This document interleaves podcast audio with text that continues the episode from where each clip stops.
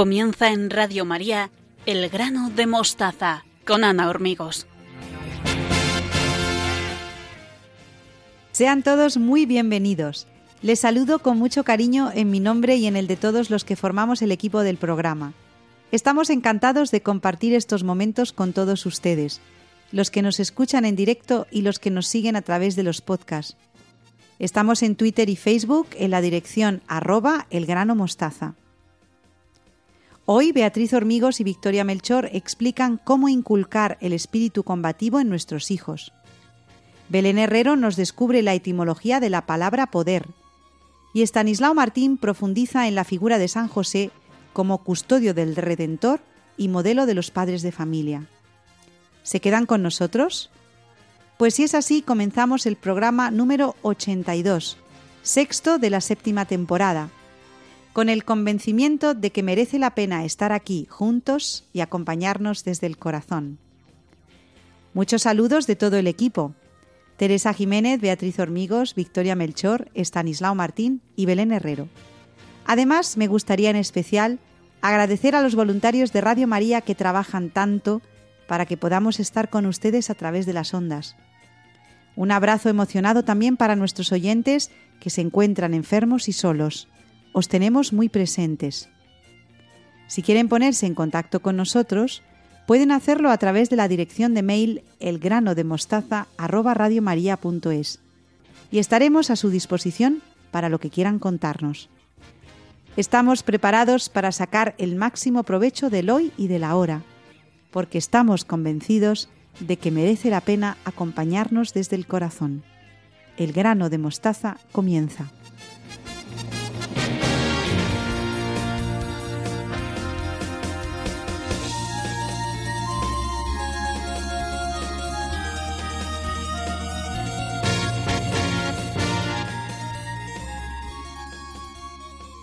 Comenzamos el grano de mostaza de hoy con Beatriz Hormigos y Victoria Melchor, a las que saludo con mucho cariño. ¿Cómo estáis? Buenas noches.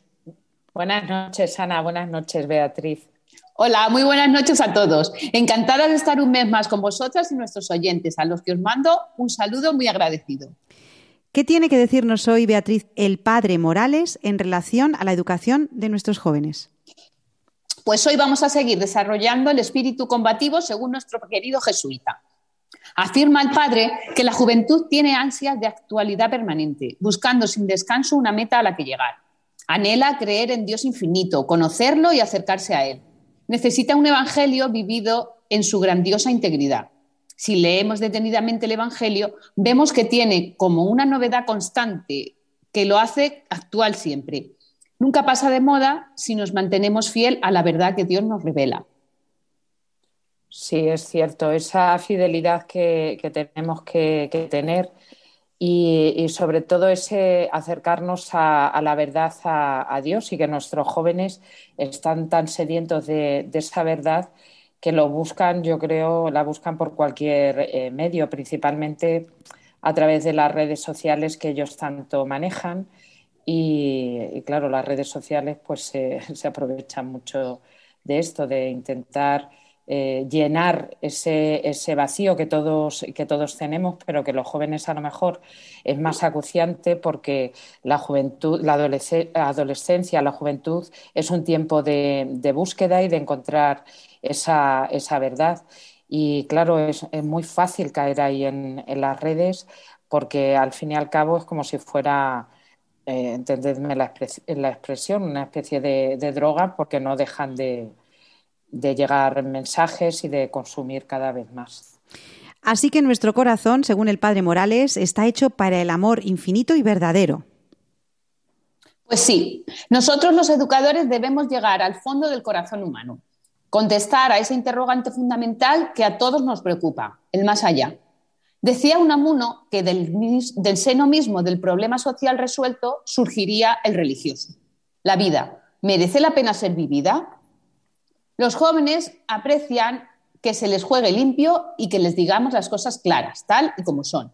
Siempre están atraídos por una inquietud constante y se preguntan, ¿cuál es el sentido de la vida? ¿Tiene sentido en sí? Si ellos no nos lo preguntan, pues deberíamos nosotros preguntárselo a ellos, pues así ven que les tomamos en serio. Todos tenemos un filósofo dentro y en mayor o menor medida nos preguntamos por el sentido de lo que hacemos y por qué lo hacemos. Los educadores no debemos decir a nuestros jóvenes qué es lo que tienen que pensar. Lo que tenemos que hacer es orientarles hacia la verdad. Pues caminar con los jóvenes, buscando con ellos la verdad a partir de sus ignorancias o falsos problemas, sin hacerles salir de ellos mismos, no nos conduce a ningún sitio. Por ello, nosotros debemos orientarles, pero deben ser los jóvenes quienes decidan el final. Lamento decir que actualmente está muy de moda dudar de todo. Sí, eso, eso es cierto, Beatriz. Y además lo que, lo que decías, que los jóvenes tienen que ser los que decidan al, al final, porque hoy en día, bueno, desde hace algunos años, la figura de, del padre o del educador es un mero acompañante en la educación del hijo, en la educación del alumno. Y, no es así. No es así, no es un facilitador de, experiencias como nos quieren al fin y al cabo recluir a los maestros y a los profesores. El niño tiene que experimentar y tú estás ahí bueno, pues para guiarle un poco, pero eh, realmente eso no, no, es para nada, no es para nada así, porque el niño necesita ser guiado y necesita, es cierto, necesita cometer errores y de esa experiencia va a ir aprendiendo, pero el maestro o el padre tiene que estar ahí para encauzarle en el, en el camino. Y eso de que el niño decida, pues por ejemplo, con siete, diez años, no perdona, que tú tienes que hacer caso a tus padres, tú tienes que hacer caso a lo que te enseña tu maestro, tu, eh, tu profesor. Y, y, claro, al final lo que tenemos pues son eh, niños eh, un poco que están por encima, por encima de, y, claro, se revalen muchísimo tanto de la familia como de los, de los profesores, y eso vosotras tenéis experiencia también de ello. En los, en los colegios, en los institutos sucede esto. Yo ahora mismo hablo porque me da la gana y doy una contestación, pues porque lo he pensado y como nadie me ha puesto nunca ninguna traba ni ningún cortapisa, pues eh, yo lo digo. Eso a nivel de educación, si ya nos metemos en otro tipo de, cosas. Por tanto, yo desde aquí reivindico la figura de, los padres y del maestro dentro de la educación de los niños y de los jóvenes. Seguro que muchos de nuestros oyentes están de acuerdo con lo que decís, pero no podemos tener una actitud derrotista. Seguro que existe alguna solución.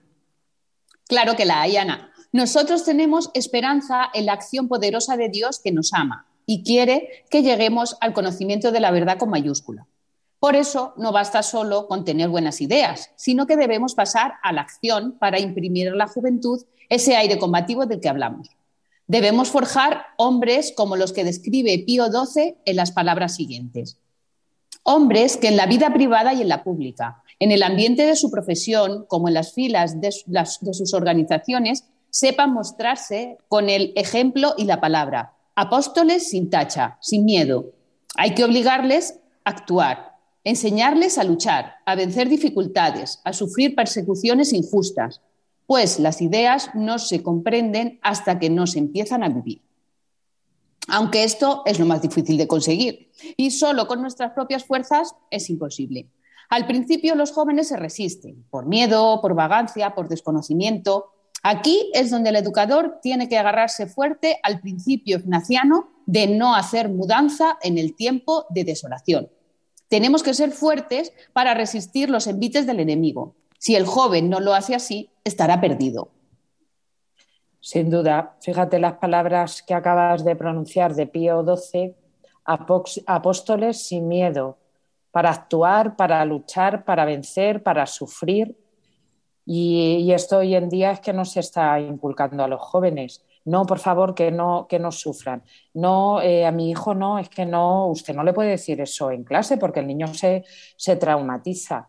Y sin embargo, qué importante es eh, inculcar, no el miedo, por supuesto, y es que yo además creo que, que el miedo eh, no es bueno y no es, no es necesario, pero sí que hay que inculcar esas convicciones fuertes que a pesar del sufrimiento, hay que seguir adelante. Y el sufrimiento es necesario en esta vida, primero porque todo el mundo pasa por la cruz y pasa por el sufrimiento, pero precisamente ese es el sufrimiento, es el que nos va forjando como, personas, si bien lo sabía en esto el padre, el padre Morales. Claro, aquí la, la pregunta que se plantea es si nosotros estamos dispuestos a sufrir por el Evangelio porque nuestra tarea como maestros tiene mucho en primer lugar de vocación y esa vocación es darnos a los demás, a esos alumnos que el Señor ha puesto delante de nosotros. ¿Para qué? Pues para que poquito a poco y sobre todo con amor y con alegría vayamos eh, forjando.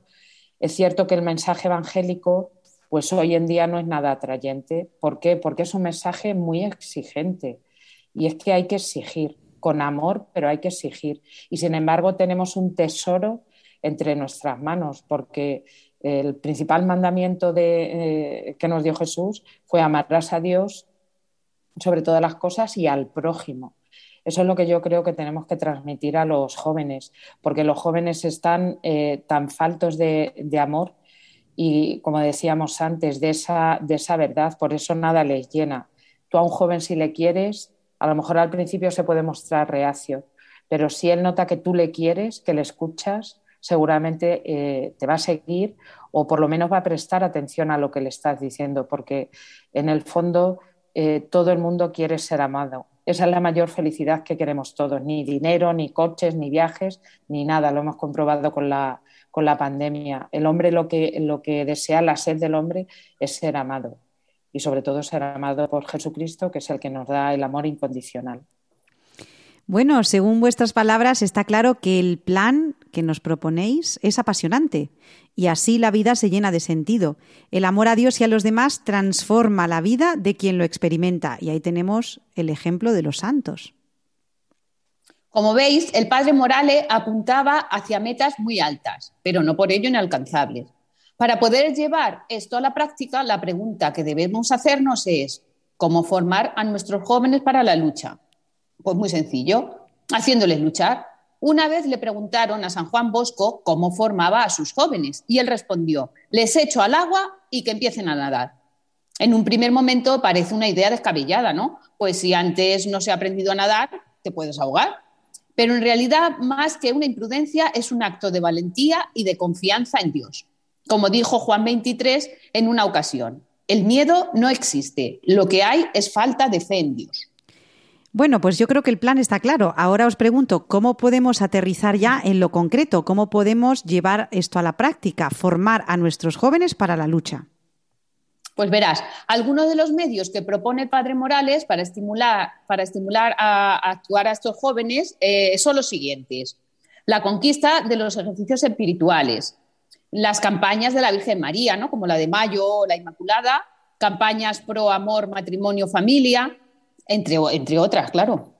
Empecemos por el primero de ellos. Para esto me va a ayudar Victoria, que es una gran experta en los ejercicios espirituales de San Ignacio. Y además, que es que estamos en el año ignaciano. Sí. Bueno, experta, experta Beatriz, pero sí, con mucho gusto te ayudo. Pues venga, Victoria, cuéntanos cómo los ejercicios espirituales de San Ignacio nos ayudan a inculcar este espíritu combativo en nuestros jóvenes. Sí, la verdad es que los ejercicios espirituales yo creo que es algo que debería hacer todo, todo el mundo, al menos una vez en, su vida y principalmente enfocarlo a los, a los jóvenes porque es un momento en el cual hay que pararse y creo que a los jóvenes de hoy en día, a todos, pero a los jóvenes les vendría muy bien pararse para hacer silencio. Estamos tan acostumbrados al ruido y a, tener ruido en nuestras cabezas y fijaos a la vez una falta de comunicación total, porque es todo a través de los, de los móviles. Y, bueno, pues yo creo que por esa parte los ejercicios espirituales vendrían muy bien, primero para desintoxicarse de los móviles y sobre todo para hacer silencio. Pero no un silencio como un mantra o como me voy a encontrar con, con mi yo. No, el sentido de los ejercicios espirituales que, escribió San Ignacio fue una gran revelación que le hizo el Señor mediante el Espíritu Santo, pues eh, son una serie de meditaciones y de contemplaciones, principalmente que nos vienen muy bien para ese combate con, contra el, mundo, incluso contra nosotros mismos. Y el principal propósito es ayudar al, al que hace los ejercicios a descubrir cuál es la voluntad de Dios para su vida, discernir qué es lo que Dios quiere, desearlo y elegirlo para sí. ¿Por qué? Porque siempre el Señor lo que nos va a manifestar en los ejercicios espirituales es lo mejor para, para nosotros. Mm, es cierto que San Ignacio es un gran psicólogo y un gran pedagogo, un conocedor de la psicología humana.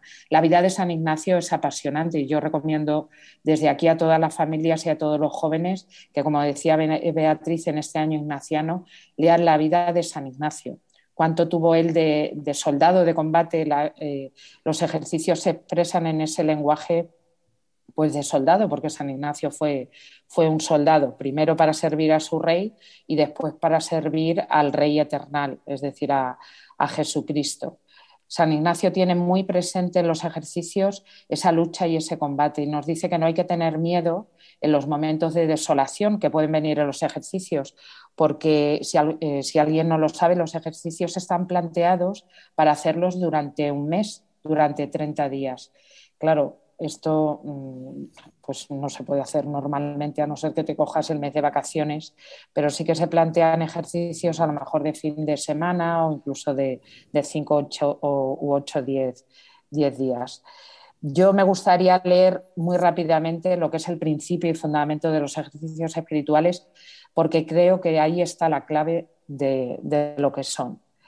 Que la da San Ignacio y dice, el hombre es creado para alabar hacer reverencia y servir a Dios nuestro Señor, y mediante esto salvar su alma. Y las otras cosas sobre la faz de la tierra son creadas para el hombre y para que le ayuden a conseguir el fin para, que, para el que es creado. Aquí, Ana, porque no tenemos tiempo, pero esto da para un programa entero y se podrían sacar un montón de temas simplemente con esta frase que acabo de, de leer, de donde se sigue que el hombre tanto ha de usar de ellas, de las cosas, cuanto le ayuden para su fin, y tanto debe privarse de ellas cuanto para, cuanto para ello le impiden. Por lo cual es menester hacernos indiferentes a todas las cosas creadas, en todo lo que cae bajo la libre determinación de nuestra libertad, y no le está prohibido. Fíjate, hacernos indiferentes. Hablábamos antes de las redes sociales. No sé si nuestros jóvenes algún día conseguirán hacerse indiferentes a todo esto.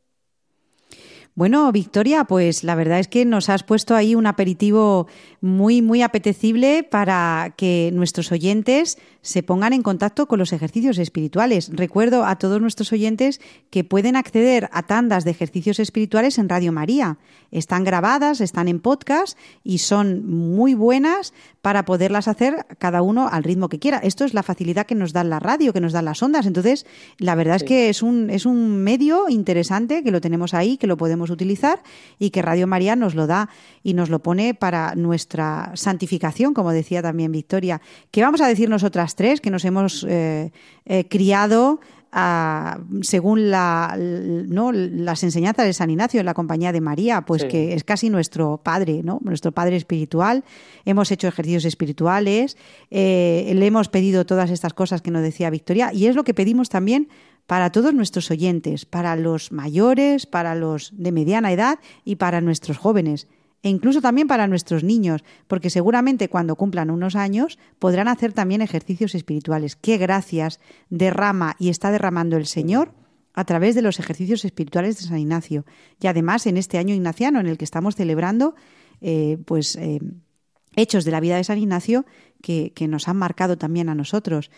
Eh, me, ha gustado muchísimo lo que habéis dicho del espíritu combativo, de estas eh, armas que nos propone el Padre Morales para que nuestros jóvenes crezcan en virtud, crezcan en ideal y que, y que no se conformen tampoco con lo que ¿no? les ofrece el mundo, porque las cosas no son ni buenas ni malas, sino si nos ayudan a nuestro fin último. Esto me gusta también mucho de San Ignacio, Victoria.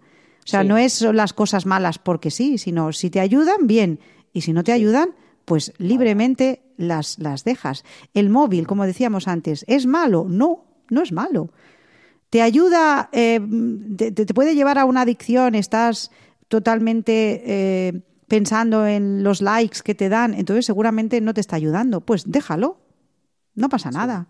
El móvil, porque no? No, porque no, no, pero con eso y con todo, las series, los amigos, eh, el tiempo libre, el ocio, todo esto es si nos ayuda y si no, pues nada. Pero qué tarea tan bonita y tan apasionante nos presentáis, Beatriz y Victoria, a través de la mano del Padre Morales, que yo creo que nos estará bendiciendo desde el cielo, ¿no? Porque nos estamos acordando un montón de él y, estamos también propagando su mensaje, ¿no? También muy jesuita. Eh, nada más que me queda daros las gracias por recordarnos a los padres y a los educadores que es urgente. Eso también lo dice mucho Victoria, la urgencia de la educación. No nos podemos dormir. Es urgente, padres, educadores con vocación de educadores. Hay que educar bien a nuestros hijos, principalmente inculcando en ellos ese espíritu combativo. Y bueno, ya saben nuestros queridos oyentes que si desean comentar estas ideas con Beatriz o con Victoria, tenemos una dirección de mail que les recuerdo con muchísimo cariño, el grano de mostaza arroba radiomaria.es. Bueno, cuidaos muchísimo, Beatriz, Victoria. Un abrazo y hasta el mes que viene. Un abrazo, Ana. Hasta el mes que viene. Adiós. Continuamos en unos momentos con Belén Herrero en el grano de mostaza. No se vayan.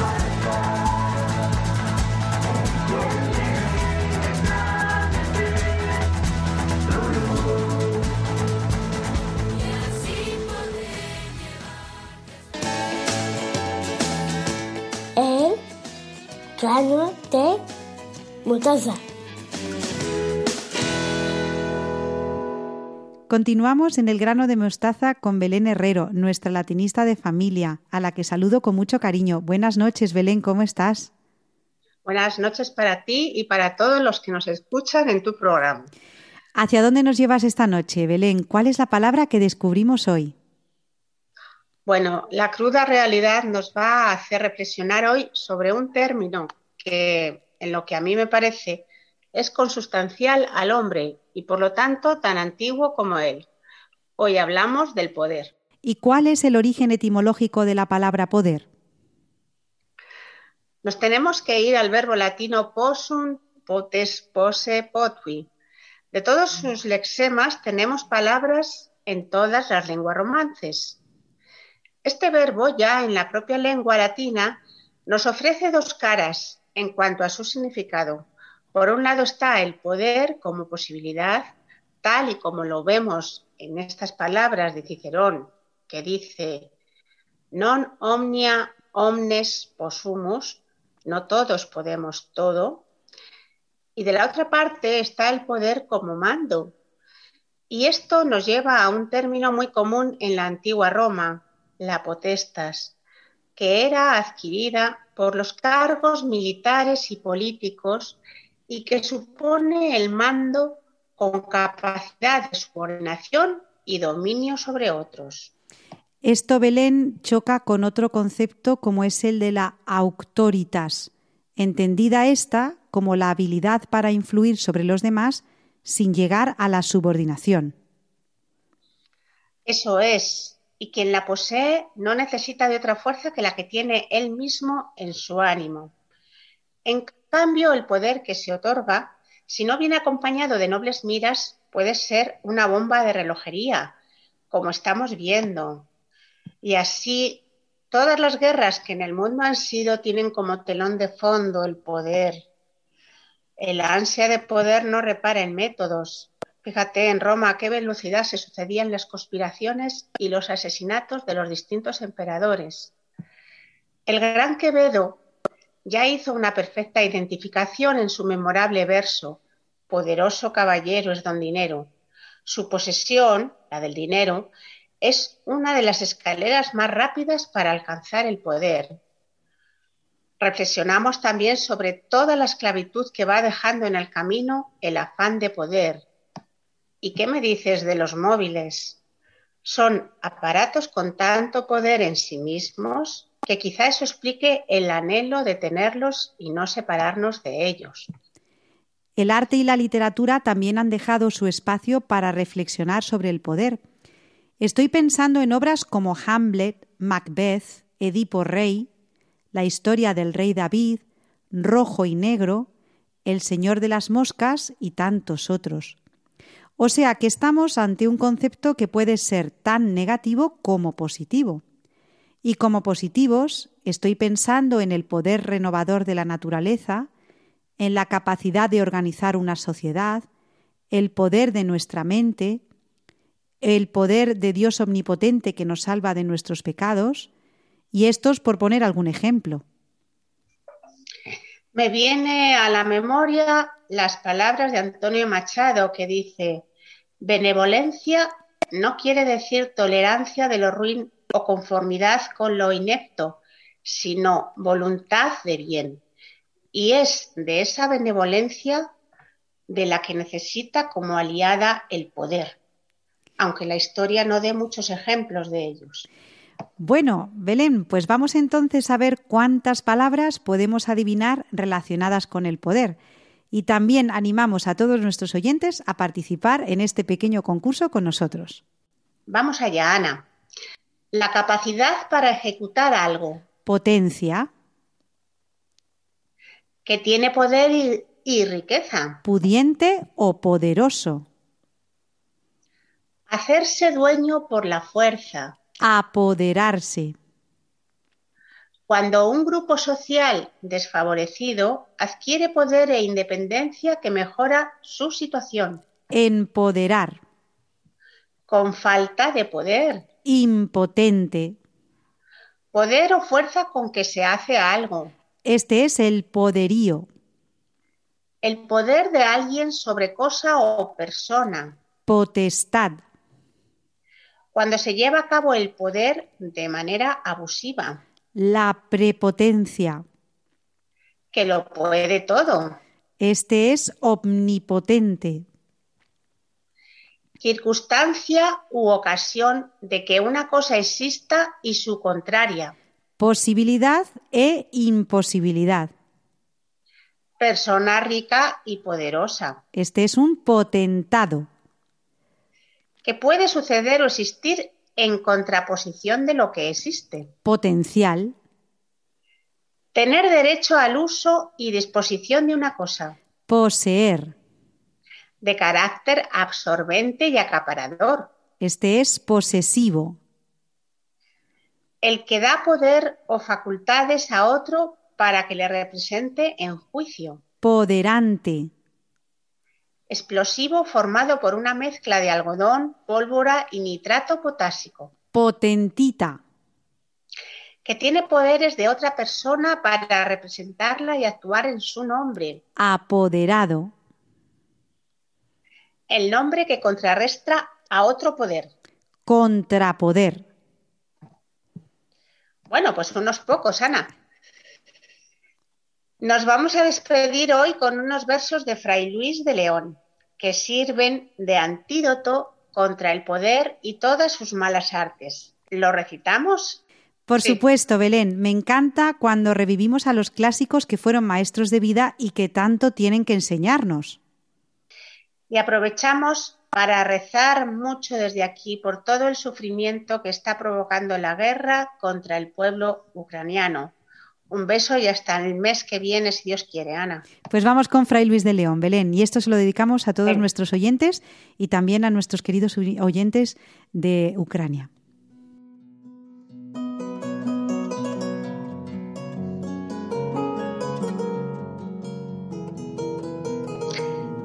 Qué descansada vida la del que huye del mundanal ruido y sigue la escondida senda por donde han ido los pocos sabios que en el mundo han sido. Que no le enturbia el pecho de los soberbios grande el estado, ni del dorado techo se admira, fabricado, del sabio moro en jaspe sustentado. No cura si la fama canta con su voz su nombre pregonera, ni cura si encarama la lengua lisonjera, lo que condena la verdad sincera. ¿Qué presta mi contento si soy del vano dedo señalado? Si en busca de este viento ando desalentado con ansias vivas, con mortal cuidado. Oh monte, oh fuente, oh río, oh secreto seguro, deleitoso, roto casi el navío a vuestro almo reposo, huyo de aqueste mar tempestuoso. Muchísimas gracias, Belén, Belén Herrero, por tu apasionado conocimiento de las palabras que nos transmites cada mes, siempre con ilusión y alegría, hoy con la palabra y la reflexión sobre el poder y sus derivados. Cuídate mucho, querida Belén, y hasta el mes que viene. Ustedes no se vayan, porque en unos momentos se une al programa Estanislao Martín. Adiós, Belén. Adiós. Mostaza en Radio María. Ya estamos de vuelta en el grano de mostaza con Estanislao Martín. Buenas noches, ¿cómo estás? Muy bien, Ana aquí una noche más con nuestro programa y nuestros oyentes, a los que saludo muy cordialmente, como siempre. Estamos casi en las vísperas de la festividad de San José, una fecha que siempre hemos dedicado, a la que siempre hemos dedicado especial atención en el grano de mostaza. ¿Te unes tú también desde tu sección para decir algo con motivo del Día de San José, Stanislao? Cómo no, por supuesto que sí, con mucho gusto, como en años anteriores. San José es el gran educador, el modelo de esposo y padre de familia, de la Sagrada Familia, que es la familia humana perfecta, espejo y modelo para todas las familias, claro que sí. Y de todo lo que se puede decir de San José, ¿de qué vas a hablar a nuestros oyentes, Stanislao? ¿En qué te vas a fijar? Pues me ha parecido oportuno fijar la atención en una de las palabras que más se han usado, eh, sobre todo por parte de los papas, ¿no? para hablar de San José, que es la palabra custodio y el verbo custodiar creo que ahí se encierra un filón importante con aspectos que merecen mm, ser puestos en relieve, ¿no? ser destacados. Cuando preparaba los apuntes para el programa, lo primero que he hecho ha sido buscar la palabra custodiar en el diccionario de la Real Academia. Y dice lo siguiente, custodiar, guardar con cuidado y vigilancia. Como ves, es una definición breve, lo cual se agradece, pero cargada de contenido. Guardar con cuidado, es decir, mantener la integridad de algo o de alguien con celo y vigilancia, o sea, con esmero y atención permanente. Yo diría velando, sin perder ojo. No es difícil descubrir que cuando se custodia algo o alguien es porque lo custodiado es muy valioso. Tan valioso, tan valioso como la propia familia, ya ves. Y ese es el papel del padre de San José, vamos, del padre varón. Efectivamente, esa es, su, vocación, sí, porque esa es la vocación de todo varón que sea esposo y padre.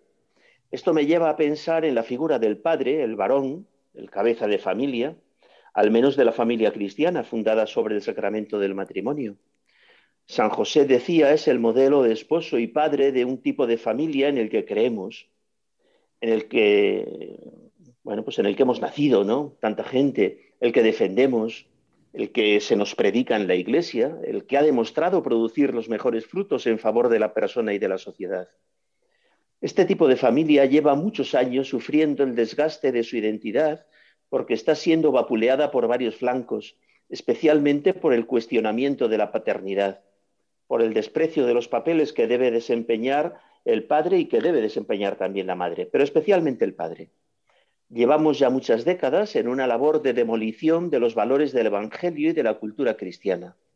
Los modelos evangélicos de hombre y de mujer, de padre y madre, han sufrido y siguen sufriendo unos ataques fortísimos, virulentos.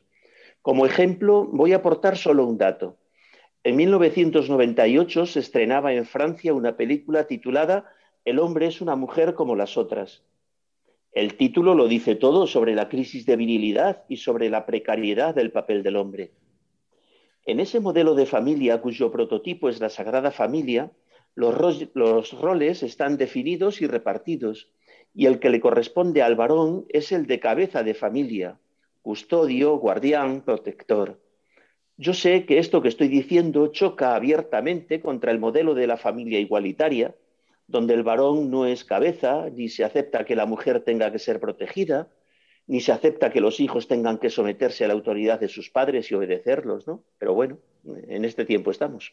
Pues eh, según te estaba escuchando ahora, Stanislao, puede parecer a algunos de, de, nuestros oyentes que si esto que estás diciendo no responde a otras épocas de la historia ya superadas, porque es verdad que dices que choca frontalmente con el discurso actual porque la idea más generalizada es que ese tipo de familia es la, entre comillas, tradicional, frente a otros también, entre comillas, modelos de familia que hoy se han impuesto y que no se corresponden para nada con, otra vez comillas, la tradicional.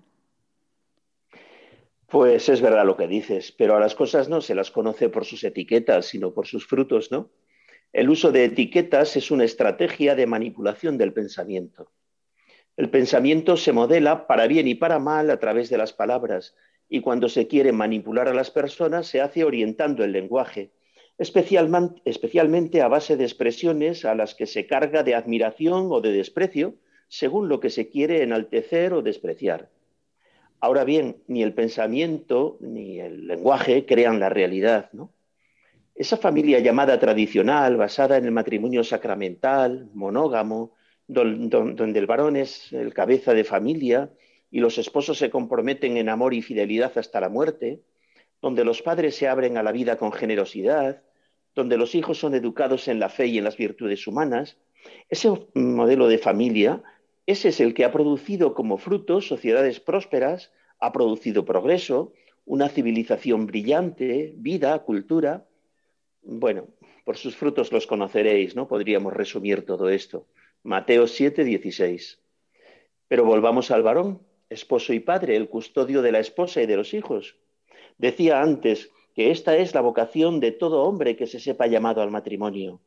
Proteger, dar seguridad a los suyos, defenderlos de los peligros que los acechan, de los que puedan acecharlos. En ese papel se siente realizado, así es como el varón pone en práctica su amor viril, así se encuentra a gusto consigo mismo. Sabe que tiene esa misión y cuando la lleva a cabo puede disfrutar de la satisfacción de realizarse a sí mismo como hombre. Pues bien, ese fue el papel de San José como esposo de la Virgen María y como padre de Jesús. Bueno, y ahora, Stanislao, pensando en nuestros jóvenes, que también tenemos oyentes eh, jóvenes, ¿qué les dirías tú? Porque seguramente que cuando han estado escuchando tus palabras les han chocado bastante. ¿Cómo argumentas a favor de la familia de la que estás hablando, de un modelo de padre como San José?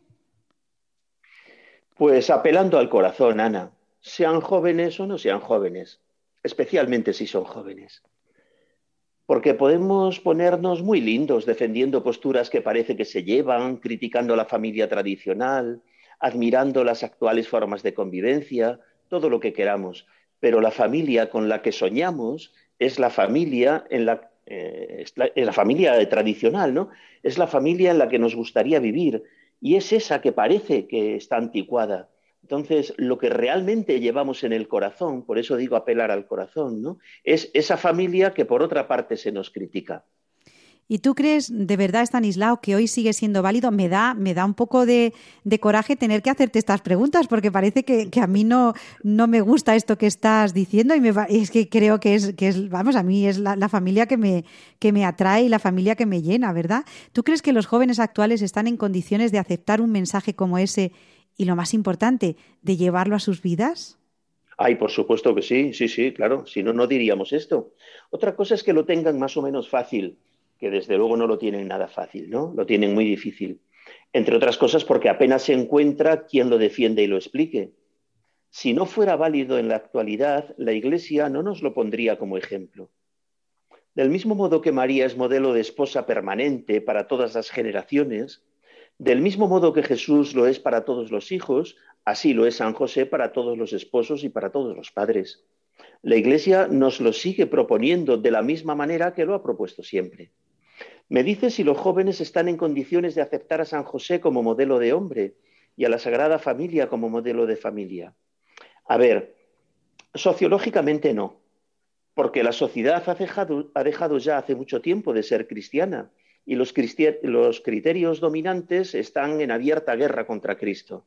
Esto hay que decirlo con toda claridad. Los criterios de pensamiento actuales están enfrentados, son hostiles a Jesucristo a su obra y a la Iglesia como continuadora de la misma. Entre comillas, Dios ha muerto, dijo alguien al acabar el siglo XIX, ¿no? Bueno, Dios es Dios y no puede dejar de serlo, pero ante Dios los hombres podemos tomar posturas muy distintas y hoy, sociológicamente, insisto, es decir, para la gran mayoría de nuestros contemporáneos, especialmente los jóvenes, Dios no pinta nada y lo que él pueda decir sobre la familia o sobre el trabajo o sobre la naturaleza o sobre lo que sea, primero lo desconocemos. En segundo lugar, lo poco que nos llega nos llega mezclado en una envoltura de prejuicios y de hostilidad. Y en tercer lugar, reaccionamos con indiferencia, porque somos presa de la indiferencia social. Con este panorama resulta muy difícil que la verdad se abra paso en nuestro mundo. Pero bueno, Ana, para eso estamos nosotros, ¿no? Ahora bien, haber dicho esto, una vez que la verdad del hombre y de la mujer se abre en paso, cuando se conoce a fondo la verdad del matrimonio y la familia, entonces los, los prejuicios se deshacen como se deshace la oscuridad con una luz, por pequeña que sea la luz. O sea que, como siempre decimos en el grano de mostaza, aquí en Radio María, hay esperanza, Stanislao. Y ahora la pregunta es esta, ¿qué podemos hacer para que esa luz se abra paso entre la oscuridad? Pues lo primero es estar convencidos y a partir de ahí vendrá todo lo demás. El convencimiento viene de la firmeza de la fe y la firmeza de la fe no depende de que tengamos un carácter u otro, sino de que mantengamos o no una relación auténtica con Dios, de que tengamos o no una vida intensa de intimidad con las personas divinas, de que adoremos o no adoremos a Dios, de la vida de oración y sacramentos, de la gracia y del estudio. En segundo lugar, como resulta que no sabemos cómo se abre paso la verdad, nuestro deber es proclamarla, enaltecerla, manifestarla especialmente a los jóvenes, de manera que los corazones nobles, que no faltan, los que están dispuestos a amar de verdad, se entusiasmen con ella. Si luego hay muchos que la desoyen, que no quieren enterarse, que ridiculizan, lo que decimos, que nos tratan de trasnochados, etc., eso pertenece al juego de la libertad humana. Y de acuerdo con esa libertad, pues mira, cada cual elige el derrotero de su vida, ¿no? Y Estanislao, ya has dicho que, sí que hay esperanza y que esta luz se puede abrir paso en la oscuridad. Y te vuelvo a preguntar, ¿tú crees que los chicos jóvenes pueden sentirse atraídos por un modelo de hombre como San José? ¿Pueden ilusionarse con formar familias cuyo referente sea la Sagrada Familia? Sí, sí lo creo porque creo en la nobleza de muchos corazones que sin ninguna duda apostarán por el verdadero amor con tal de que se les presente en el horizonte de su vida. Por lo que nadie puede sentirse atraído es por lo que desconoce. Y si todo lo que tienen son experiencias de fracaso, amargura, desamores familiares, infidelidades, eh, heridas, entonces pensarán que la vida es así, que el matrimonio y la familia no merecen la pena. Pero si se les presenta el verdadero amor, por supuesto que se engancharán a él. Es verdad que has puesto una condición, decías antes, apostarán por el verdadero amor con tal de que se les presente en el horizonte de su vida. Por lo tanto, ¿quién tiene que hacerlo? ¿Quién debe presentarles ese, ese ideal? Pues solamente quien lo esté viviendo, porque un testimonio solo puede darlo quien sea testigo. Esa tarea les corresponde en primer lugar a los padres, en segundo lugar a los matrimonios y familias jóvenes, en tercer lugar a los matrimonios mayores, a los abuelos que pueden ofrecer el testimonio de toda una vida, madurando juntos y envejeciendo juntos. Y bueno, en todo caso, sean jóvenes, adultos, de mediana edad o mayores, matrimonios alegres y convencidos, porque solamente los convencidos convencen. ¿No? Me parece que puede ser un lema bonito para terminar, Ana. Solamente los convencidos convencen. Bueno, Estanislao, estoy total y plenamente de acuerdo contigo. ¿Y nos podrías poner a lo mejor algún ejemplo eh, de experiencia propia en la que tú estés convencido de que San José es modelo para los jóvenes, para los eh, padres, para los abuelos, eh, con, como con su papel de custodio en la Sagrada Familia? Eh, yo, gracias a Dios, la parroquia donde me muevo, donde estoy, pues no son pocos los matrimonios jóvenes y las parejas de novios que habiendo conocido este camino han apostado por él y bueno, pues ahí están ofreciendo el testimonio de su vida, de sus familias, con sus hijos, con sus dificultades que no son pocas, pero con alegría y, y bueno, pues manteniéndose en el camino que han elegido ya después de años con muy, muy, muy pocos, muy pocas rupturas familiares, ¿no? Ahí siguen adelante. Hace no demasiados años, mi esposa y yo llevábamos, se nos encargó así, vaya, eh, la preparación al matrimonio, la preparación remota, ¿no? con mucho tiempo, no los cursillos prematrimoniales al uso, sino la preparación remota de novios para el matrimonio, ¿no? Bueno, pues una especie de grupo de novios teníamos donde los más mayores éramos nosotros y éramos los únicos casados, claro. Y, bien, pues sí que tengo esa experiencia, claro, y, como te digo, pues ahí están y, muy bien, muy bien. Eh, creo que no se ha roto ninguno de esos matrimonios. Bueno, también es verdad, eh, Stanislao, que desde aquí, desde el grano de mostaza, tenemos que decir que este ideal que está, que mira, además, eh, esperanzado y alegre a la Sagrada Familia, no significa que nos vaya a quitar las dificultades que conlleva la vida matrimonial, que muchas veces, eh, pues, novios que tienen muchas ganas de entregarse a Dios, de formar una familia cristiana, eh, pues a lo mejor cuando ya ven el día a día, ven que hay muchas dificultades, que no todo, er, no todo es de color de rosa, que mi marido, mi esposa, pues tienen defectos, que hay que trabajar todos los días el amor, que no es solamente una promesa que se hizo el día del matrimonio, ¿no? Y entonces es lo que dices, alegres y convencidos porque solamente los convencidos convencen. Es decir, muchas veces el sentimiento se deja a un lado y se pone más la voluntad de esa promesa, la voluntad de que Dios nos llamó, de que Él no nos va a fallar, de que nos va a dar la, la, fuerza, la gracia necesaria, que esa nunca nos va a faltar, y que nos ponemos en sus manos, ¿verdad, Stanislao? O sea, que esto no es un ideal imposible de alcanzar, porque si, si no, Dios no nos lo pondría en el corazón. No, no, esto no es, no es utopía. Y, si me dejas, no sé cómo andamos de tiempo, Ana. Para ti, sin problema, Stanislao. Así que, sin problema. Muchas gracias. Eh, cuando has dicho de que no faltarán dificultades y demás, a mí me gustaría mirarlo de la manera más positiva y de poder decir algo de esto, porque me parece que además es muy hermoso. Las dificultades que podemos tener en el matrimonio, y no solo en el matrimonio, sino en la convivencia habitual, eh, nos haría bien, sería bueno que pudiéramos verlas como un don de Dios, porque lo son. Eso que tanto eh, nos molesta, nos, incomoda, eh, nos hace eh, sufrir muchas veces y demás, todo eso es un don de Dios. A ver, ¿por qué digo esto y, cómo, y qué sentido tiene que, esté diciendo esto? Porque no, quiero dar una especie de vaselina para que todo parezca bien. No, no, no. Esas dificultades son reales, las sufrimos.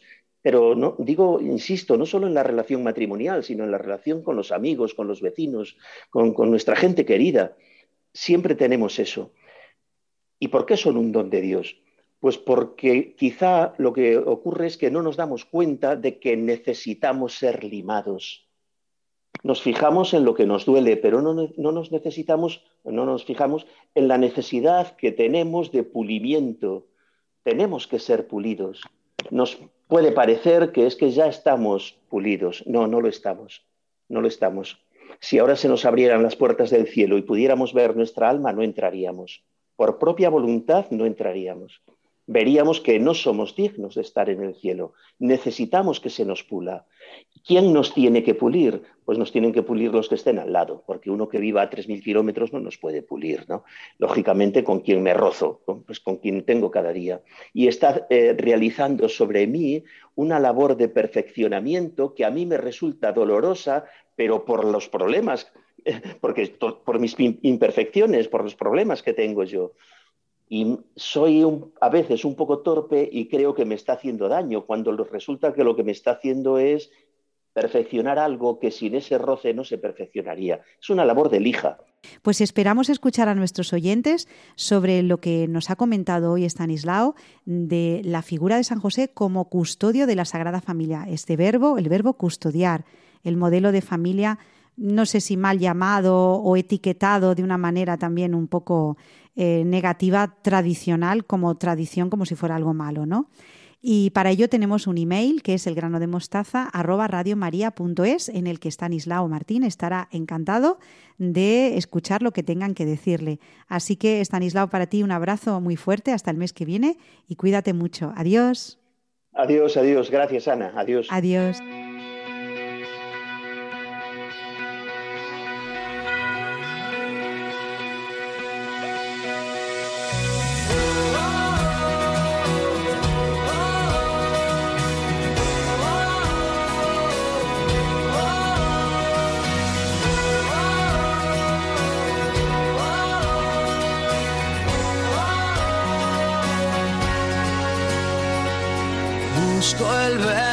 La revolución, un mensaje que hable más de amor, las caricias para el corazón de esta tierra que alguien lo rompió. Busco el gesto lleno de valor. Que nos traiga el cuento en Radio María queremos estar aún más cerca de ti por ello te animamos a que te suscribas a nuestra newsletter gratuita. Te enviaremos un email una vez al mes, con noticias sobre la radio, programas nuevos y propuestas de podcast destacados para que no te pierdas lo mejor de cada mes. Déjanos tu email en el teléfono 91 822 8010 o en nuestra web. En Radio María queremos estar aún más cerca de ti.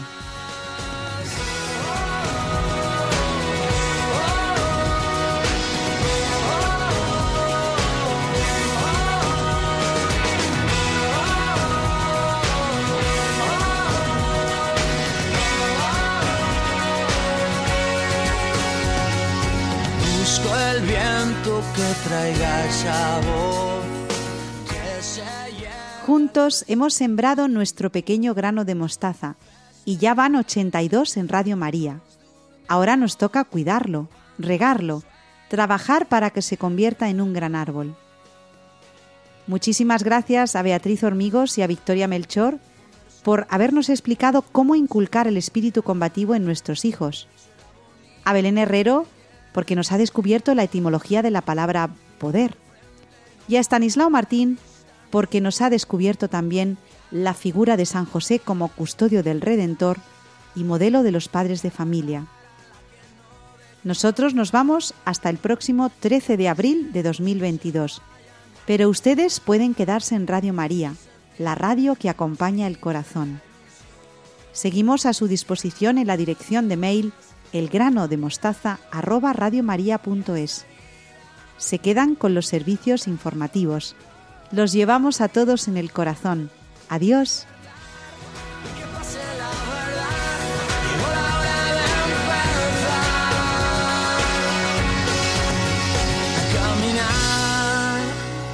Sonrisa cada paso y respirar Será bonito lo que quede por llegar. Mirar al frente y no bajar la vista nunca más.